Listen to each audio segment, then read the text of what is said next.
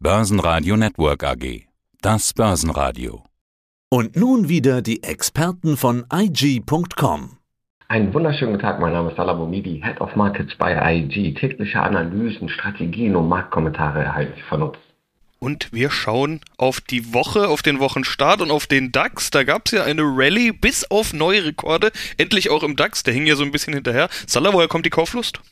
Ja, die Kauflust äh, hat natürlich mehrere Faktoren. Zum einen starten wir die Jahresendrallye. Saisonal gesehen kommen wir gerade passend, paradehaft mit neuem Schwung ins Schlussquartal. Wir sehen es auch, neue Rekorde, hast du auch gesagt, haben wir erreicht. Fundamental bleibt einfach die Qual der Wahl, Alternativlosigkeit. Die Aktienmärkte werden weiter nach oben gepusht.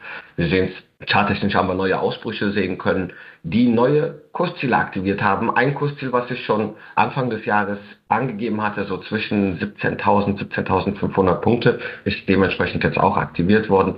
Wir haben da noch ein bisschen Spielraum, dass wir vielleicht am Ende des Jahres auf dieses Level ungefähr kommen. Schauen wir uns mal seit Anfang des Jahres die Entwicklung im DAX an. 17 Prozent mal wieder auf einem Jahr, was auch nochmal klasse lief. Das sind Renditen und wir sehen es, die Anleger äh, stürmen in die Aktienmärkte und das entspricht dann auch diesen Renditen, die wir jetzt sogar auf Jahresbasis sehen.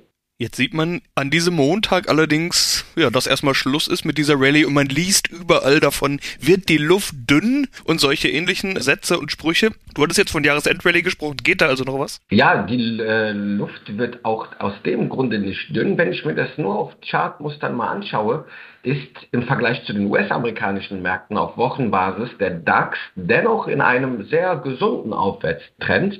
Wir brechen jetzt diese größere Range nach oben, wenn wir die jetzt auch halten. Gegebenenfalls, du sagst es ja heute ein bisschen schwach, selbst wenn diese Woche hier ein bisschen schwächer ist und wir eine leichte Korrektur sehen, ist das immer noch eigentlich eine Bestätigung dafür, dass das ein Pullback sein könnte, der hier dann im weiteren Verlauf die Reise weiter nach oben zieht. Also von daher, auch aus der charttechnischen Perspektive sieht es relativ noch gesund aus. Da ist noch Potenzial drin im Vergleich zu den US-amerikanischen Märkten, da sehen wir ja leichte parabolische Züge und da kann natürlich auch die Fallhöhe etwas größer sein, auch wenn es nur dann erstmal eine Korrektur sein sollte. Aber im DAX sieht es dennoch positiv aus. 15.800 äh, Punkte an der Unterseite, davon haben wir uns jetzt leicht entfernt. Das ist eine wichtige Unterstützungszone auch im weiteren Verlauf, um diesen Aufwärtstrend zu halten. In den USA haben wir ja auch gleich eine ganze Reihe an Impulsen gehabt, die FED-Sitzungen, den US-Arbeitsmarkt, schließlich diese Corona-Pille von Pfizer, all das hat ja vor dem Wochenende nochmal Schwung gebracht. Dow Jones-Rekorde, die merkt man sich ja schon gar nicht mehr, wird eh immer nochmal einer draufgesetzt. Kann das so weitergehen? Oh, da haben wir uns schon öfter gefragt, kann das so weitergehen? Anscheinend ist die Antwort erstmal ja. Auch wenn wir hier in den US-amerikanischen Märkten, das hatte ich zuvor schon gesagt, wir es hier mit parabolischen Anstiegen zu tun haben. Und da ist dann immer die Gefahr, dass hier der, die Fallhöhe etwas größer wird. Aber du sagst das sagtest eben auch schon Stichwort Arbeitsmärkte, die sind in Line, wie erwartet, ziehen die Arbeitsmärkte äh, ein, zeigen die äh, Arbeitsmärkte ein, eine positive Tendenz in den USA, das erfreut die, äh, die FED, das erfreut auch dann dieses schon gewisse langsam in Start bringende Tapering, aber die Erwartungen, dass die Zinsen jetzt rasch erhöht werden, bleiben auch noch verhalten, denn die Zentralbank hatte schon gesagt, dass man im ungefähr Mitte nächsten Jahres hier von Zinserhöhungen ersten sprechen kann. Und das erwartet jetzt auch der Markt. Seitdem wir das Tapering gesehen haben, hat sich die Erwartungshaltung weiter in Richtung Mitte nächsten Jahres versetzt. Vor ein paar Monaten haben wir noch eher von Ende 22, Anfang 23 gesprochen und wir sehen, dass die Markterwartungen sich etwas verändern, aber noch nicht die Korrektur in Gang bringen, denn das ist hier noch weit, ja, wir haben noch ein bisschen Zeit und viele Unsicherheitsfaktoren, Sebastian, die immer noch hier der FED nicht in die Karten spielen, sondern im Gegenteil hier nochmal zu einer bewusst etwas langsameren Gangweise noch führen. In, bei der EZB sehen wir es selber, da hat Lagarde selber gesagt, hier von Zinserhöhungen jetzt schon zu sprechen. Das wird bei uns nicht der Fall sein. Der US-Amerikaner ist, wie gesagt, auch an den Märkten ein First Mover und da warten natürlich die Märkte auch dieses fundamentale Ereignis ab. Also ich denke mir, da haben die Märkte auch an den US-Börsen noch weiter Spielraum. Auf Jahresbasis. Wahnsinn. Der Nasdaq schon 26 Prozent, 27 Prozent gemacht.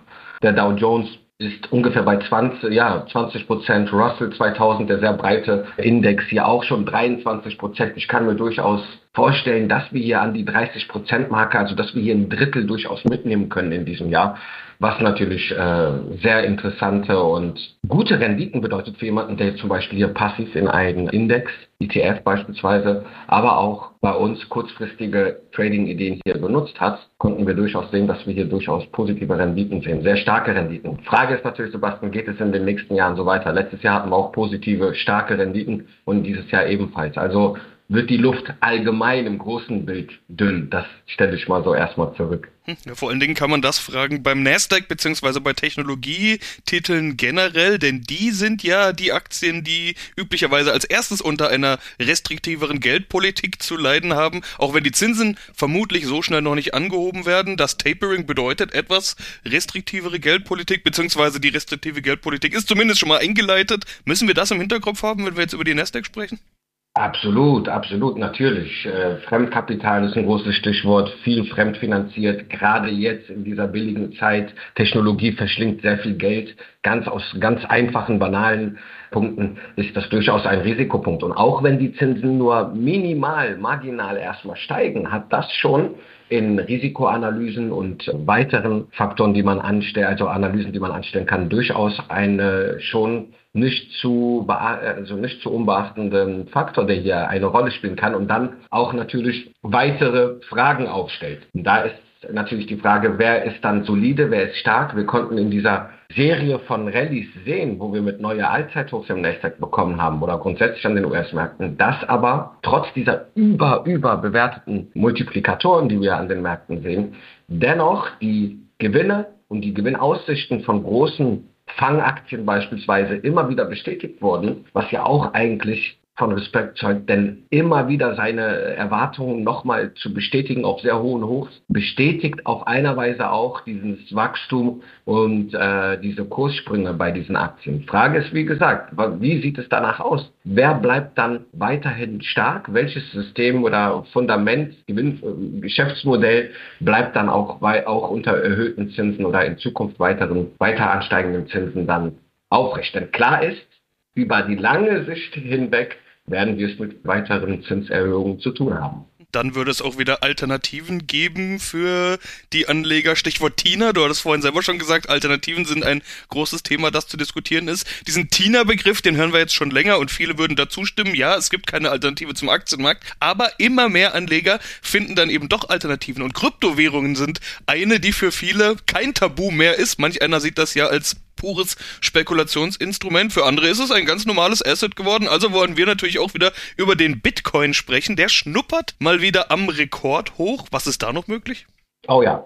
Ja, der Bitcoin ist natürlich ein äh, Mainstream-Anlageobjekt geworden. Natürlich muss man hier auf die Risiken weiterhin äh, aufpassen. Aber in den letzten Wochen haben wir gesehen, wie der Bitcoin sich schleichend zu den bestperformenden Underlines auch wiederum in diesem Jahr avanciert ist. Der Bitcoin ist außer Energie, also Öl und Gas, sehen wir hier durchaus der Bitcoin an dritter Stelle mit 51 Prozent Rendite bereits wieder unter die Top 3 gekommen ist. Das ist auch damit zu begründen und deswegen sehe ich auch weiteres Potenzial im Bitcoin, auch wenn hier natürlich bitte, wie gesagt, die Korrekturen auch immer wieder mit hoher Volatilität entstehen, ist hier durchaus aufgrund der allgemeinen Skepsis und Ungewissheit an den Märkten der Bitcoin ja wirklich auch ein Beimittel geworden. Und man sieht, viele große institutionelle Anleger kommen in diesen Markt weiterhin. Wir sehen auch neue Produkte wie ETFs, wie äh, Mini-Futures, die bei der CME auf Ether jetzt aufgelegt wurden. Also hier ist noch nicht die Show zu Ende. Und ich kann mir durchaus vorstellen, dass wir hier in den nächsten Wochen durchaus mal die 70.000 US-Dollar mal gewisserweise antesten.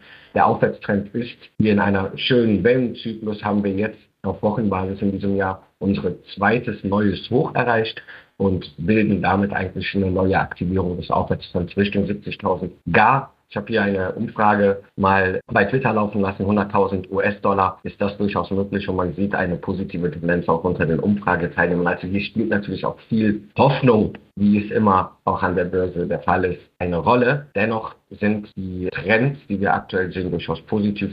Und ich kann, wie gesagt, die 70.000 US-Dollar schon kurz, da stehen wir schon vor greifbarer Nähe.